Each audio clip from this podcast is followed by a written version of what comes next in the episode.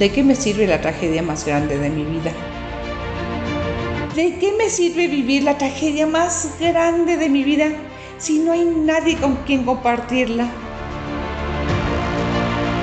¿De qué me sirve estar en medio de una tragedia mundial si todas las personas están ocupadas en su propia tragedia?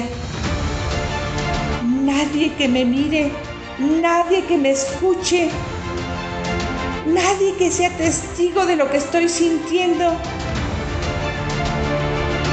Mis lágrimas, mis gritos, mi miedo, mi desesperación no pueden ser compartidas, no pueden ser infectadas.